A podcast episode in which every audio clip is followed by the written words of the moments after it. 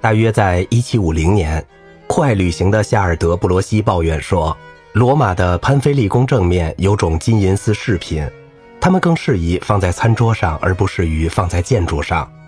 他有华丽语言的癖好，就把这种装饰风格称之为巴洛克。巴洛克一词从葡萄牙语的巴洛克而来，用来形容一种畸形的珍珠。这样，这个术语就大行于世，以致19世纪晚期的历史学家用它来包括整个时期的艺术和建筑的特点。多年前，一位匿名音乐评论家把让·菲利普·拉莫的《希伯吕特与阿里奇埃》称为巴洛克。他抱怨说，它是那样喧闹和无旋律性、任性和过多的转调，重复频繁，而且在节拍上变化太多。在艺术或音乐评论家习惯使用这一术语前，巴洛克的意思就是异常、古怪、夸张、荒谬或者趣味糟糕。直至今天，仍保留着这种感觉。直到19世纪，评论家雅各布·伯克哈德和卡尔·贝德克尔才克服了这个术语的贬义方面。阐明了它的积极方面。他们总结巴洛克的风格为17世纪绘画和建筑中令人赞赏的绚丽装饰和表现主义的倾向。到了20世纪20年代，音乐历史学家们追随他们，把这个术语应用到16世纪晚期到大约18世纪中期的音乐中去。于是，巴洛克代表了整个时代的音乐的特殊风格。但是，很快人们认识到。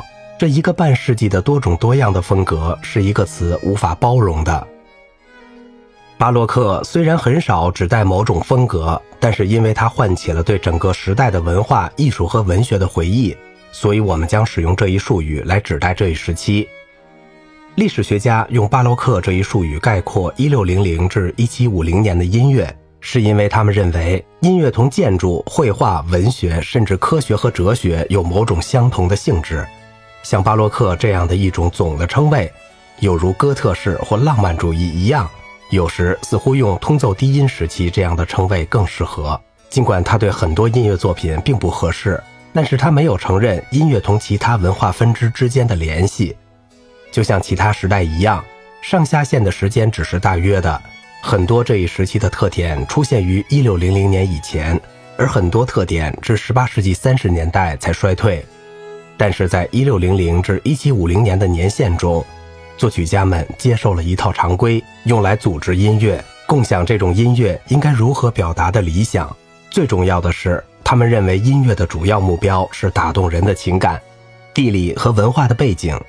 意大利人的态度统治了这一时期的音乐思想。到了巴洛克时代的末期，欧洲的音乐实际上已经变成了以意大利为根源的单一语言。从16世纪中期到18世纪中期，意大利始终是欧洲最有影响的音乐地区。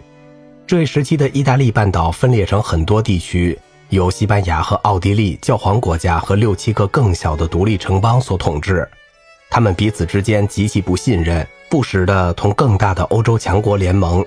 意大利的一些城市在音乐上显得很突出，与他们的实际大小或政治力量不成正比。例如，佛罗伦萨在17世纪初曾主导了音乐戏剧创新的一个辉煌时期。罗马对宗教音乐发挥了不断的影响，并在一个时期中成为歌剧、康塔塔和器乐的重要中心。威尼斯在整个17世纪中都是一个重要的音乐城市，并成为歌剧中心，就像那不勒斯一样，在18世纪大部分时间都是如此。同时，博洛尼亚和其他北方城邦都见证了器乐的重大发展。即使在法国这样一个发展和坚持自己独特的民族语汇的国家，也不能完全逃脱意大利的影响。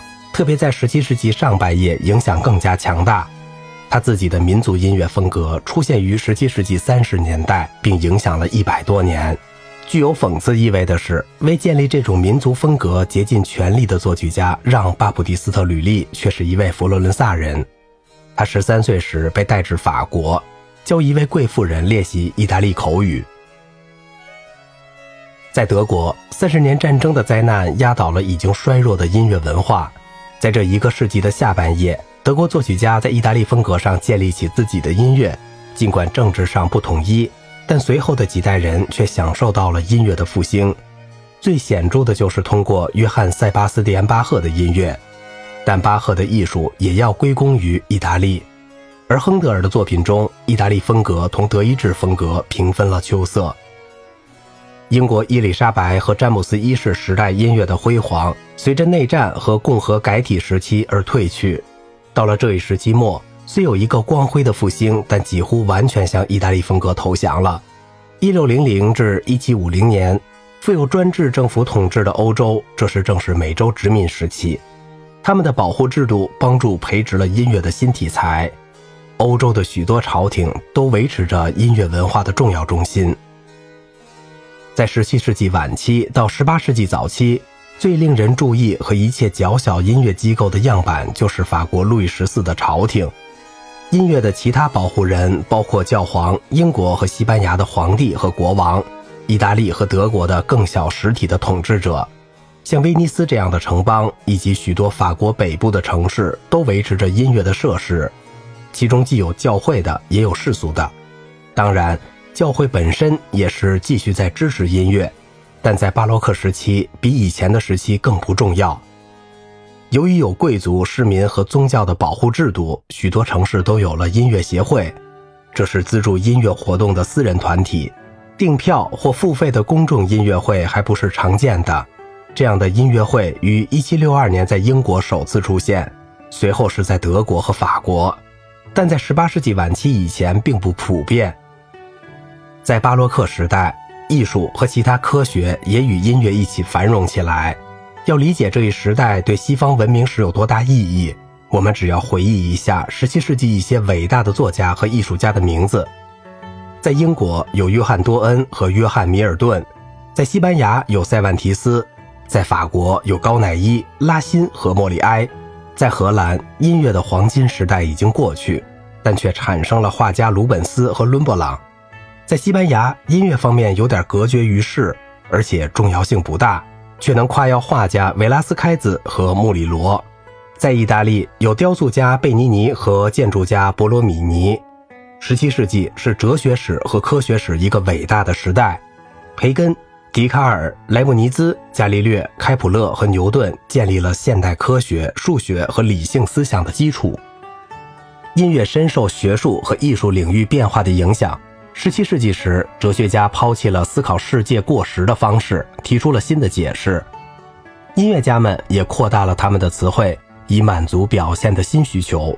正如哲学家在较老的方法框架下又发展了新思想，音乐家，比如杰苏·阿尔多的牧歌和乔瓦尼·加布里埃利的经文歌，也对他们从文艺复兴时期所继承下来的音乐题材倾吐了更为激烈和更为多样的感情。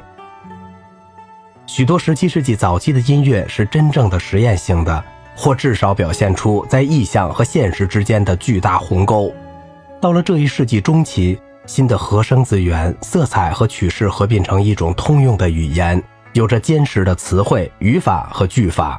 好啦，今天的节目就到这里了，我是小明哥，感谢您的耐心陪伴。